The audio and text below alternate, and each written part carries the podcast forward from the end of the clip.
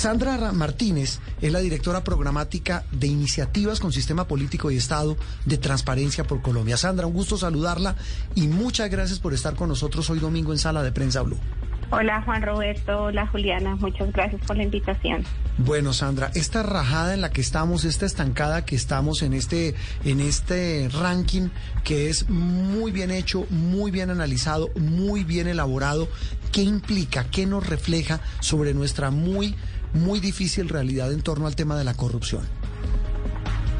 Pues Juan Roberto, yo creo que un primer punto a resaltar, precisamente porque ya van 10 años de estar haciendo este ejercicio de medición, es que pues en efecto nuestro país está en un estancamiento eh, y, ahí hay como varios patrones y varios temas que hemos podido como analizar de por qué estamos en ese estancamiento.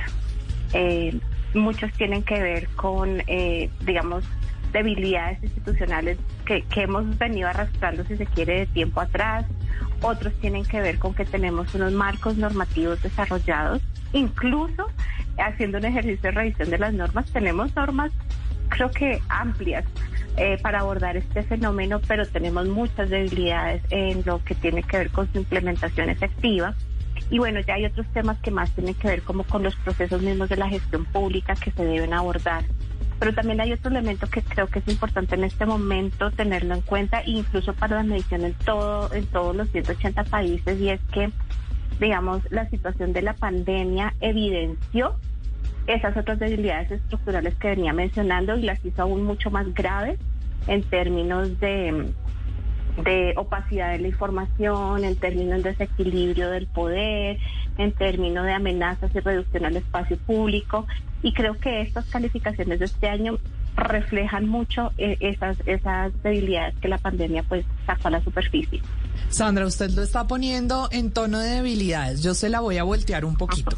¿Qué tienen Dinamarca, Finlandia y Nueva Zelanda que no tiene Colombia? Y la pregunta suena obvia, pues, pero lo que quiero es que nos resalte esas cosas que hacen que un país se vuelva eh, menos corrupto, pero, pero esas cosas en positivo, es decir, la calidad de vida que mencionaba hace un momento Juan Roberto, pero ¿qué específicamente? Eh, Juliana, yo creo que eso es muy importante y, y, y, y, mejor dicho, esa es la pregunta que nos hacemos casi que día a día desde Transparencia por Colombia para decir, bueno, ¿por dónde avanzamos o por dónde abordamos esta problemática? Porque lo que queremos obviamente es mejorar eh, en materia de lucha contra la corrupción. Yo creo que hay unos elementos en común que se han encontrado y tú misma lo decías, pueden ser relacionados con círculos viciosos eh, o virtuosos más bien en este caso, y es que estos países se caracterizan por unas digamos, unos elementos bien importantes. Uno, hay mayor equidad en la distribución de la riqueza, hay mayores niveles de, educación para toda la, la, población, si se quiere.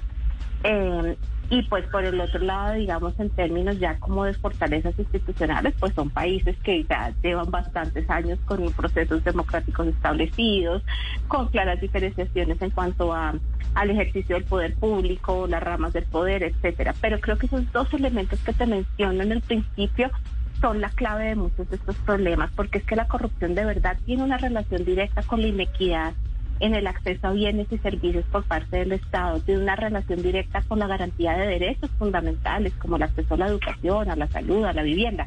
Y estos mm. países que ranquean en mejores posiciones, pues muestran digamos, una institución mucho más equitativa de, estos temas que menciona. Eh, Sandra, y, ahí viene un asunto que, que bien vale la pena analizar. Eh, rápidamente es el siguiente, pues todos sabemos que es corrupción, corrupción es sinónimo de robo, ¿Robo de qué? De recursos, eh, robo de la plata del erario público, el robo, por ejemplo, de la comida de los niños, temas que habitualmente eh, mm, nosotros en los medios de comunicación ponemos sobre el tapete.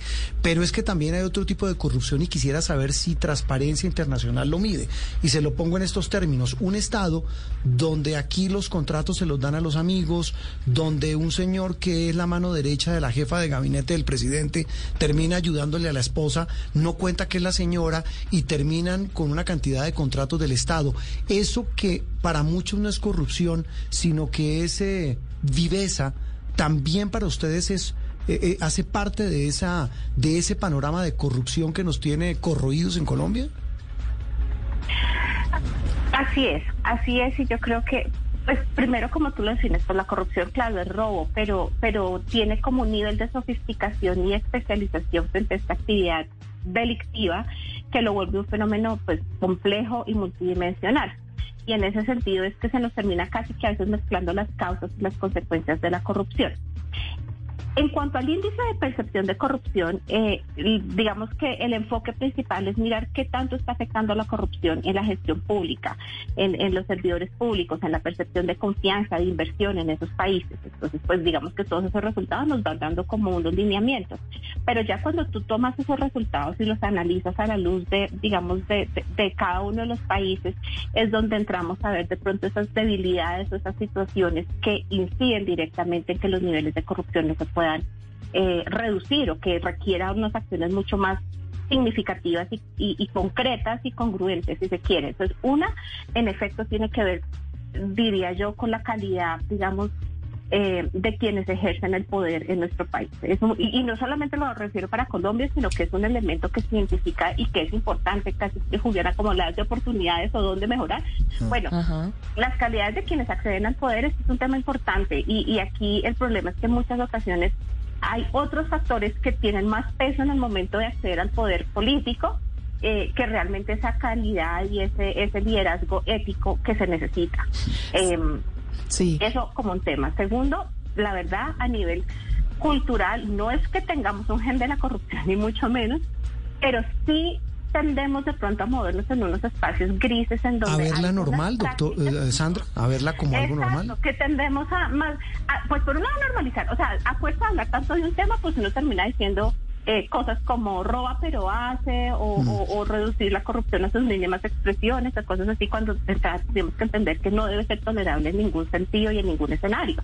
Mm. Eh, pero lo otro es que como sociedad a veces terminamos casi que de manera incongruente avalando algunas prácticas corruptas eh, o algunas prácticas que terminan siendo un sustento para esa corrupción, como tú lo mencionabas, por ejemplo, el clientelismo, el favoritismo, el nepotismo, el saltarse la norma, el buscar el beneficio propio por encima del bienestar general, el poco respeto por lo público, ese tipo de, actitudes que como sociedad a veces vamos alimentando y permitimos que vayan creciendo, pues casi que se vuelven un caldo de cultivo eh, el, poco interés por la gestión de nuestros eh, gobernantes, una vez los hemos elegido, como que nos desentendemos. Todo eso es como un caldo de cultivo que va también permitiendo que la corrupción se siga arraigando y siga capturando.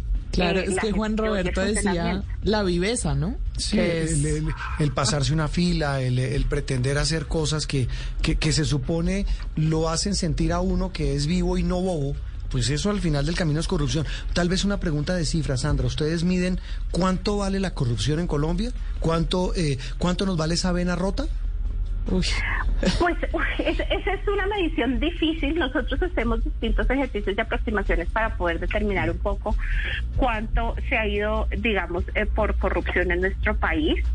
Eh, en este momento, si me permites, voy a buscar la cifra porque nosotros hace poco hicimos un ejercicio como una radiografía de la corrupción en Colombia y uno de los temas que hicimos fue recoger, digamos, a partir de distintas fuentes de medios eh, que hablaban o abordaban escándalos de corrupción, cuánto dinero se había perdido por, pues, por, por, por, por torcidos.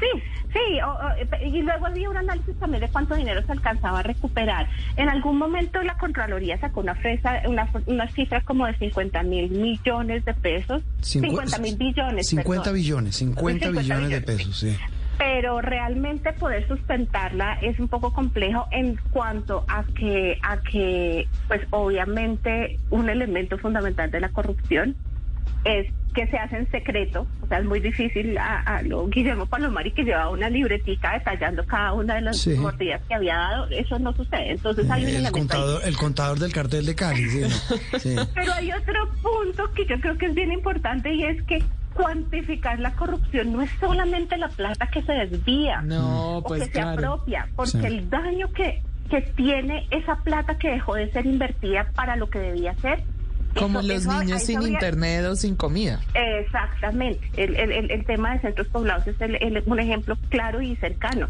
No son los 70 mil millones del contrato, o sea, esto en términos de cuántas personas están siendo afectadas, cuántos niños están siendo afectados. Cuantificar eso es un reto grande, mm. es una tarea que tiene Colombia que hacer y también entonces buscar la manera de reparar ese daño que está causando la corrupción, que no necesariamente recuperar solamente los 70 mil millones. O sea, mm. eso es necesario, pero hay que ir más allá de eso. Una, una pregunta de filosofía política, Sandra, para terminar. ¿Alguno de los que están hoy en contienda por la presidencia de la República ha planteado alguna fórmula realmente, que y se lo pregunto a usted que es experta, ha planteado alguna fórmula realmente efectiva en lo que los ha escuchado o leído para combatir la corrupción? La verdad es que hasta ahora debo decir que, que, que, sus planteamientos han sido muy rodeados de los lugares comunes de hay que luchar contra la corrupción, hay que acabar la corrupción. Pero yo creo que hay unas, digamos, unas acciones concretas eh, anticorrupción que, que de hecho no es que se tengan que inventar una cosa maravillosa, el problema está bastante diagnosticado, ustedes también lo mencionaban. Ahí es que pensar cómo vamos a enfrentarlo y dónde es que están como esas debilidades y creo que ahí falta un poco de, ponerse como en la tarea y, y si tienen esas propuestas o esos planes, hacérnoslo saber porque como ciudadanos es muy importante y debería ser un elemento muy decisivo a la hora de, pues de votar, ¿no? Sobre todo a la presidencia de la República. El 2022 yo creo que es una oportunidad, siguiendo con la línea que planteaba Juliana, eh, de, de, de, abordar este problema y buscar soluciones tanto a nivel del legislativo como a nivel de, del ejecutivo, pues eligiendo un nuevo presidente, una nueva presidenta. Entonces sí, sí creo que ahí les está faltando eh, ser más claros con nosotros sobre, pues más allá del lugar común de luchar contra la corrupción, cuáles son esas estrategias concretas. Les ha faltado ser más claros. Sandra, un gusto y gracias por acompañarnos. A ustedes muchísimas gracias por la invitación.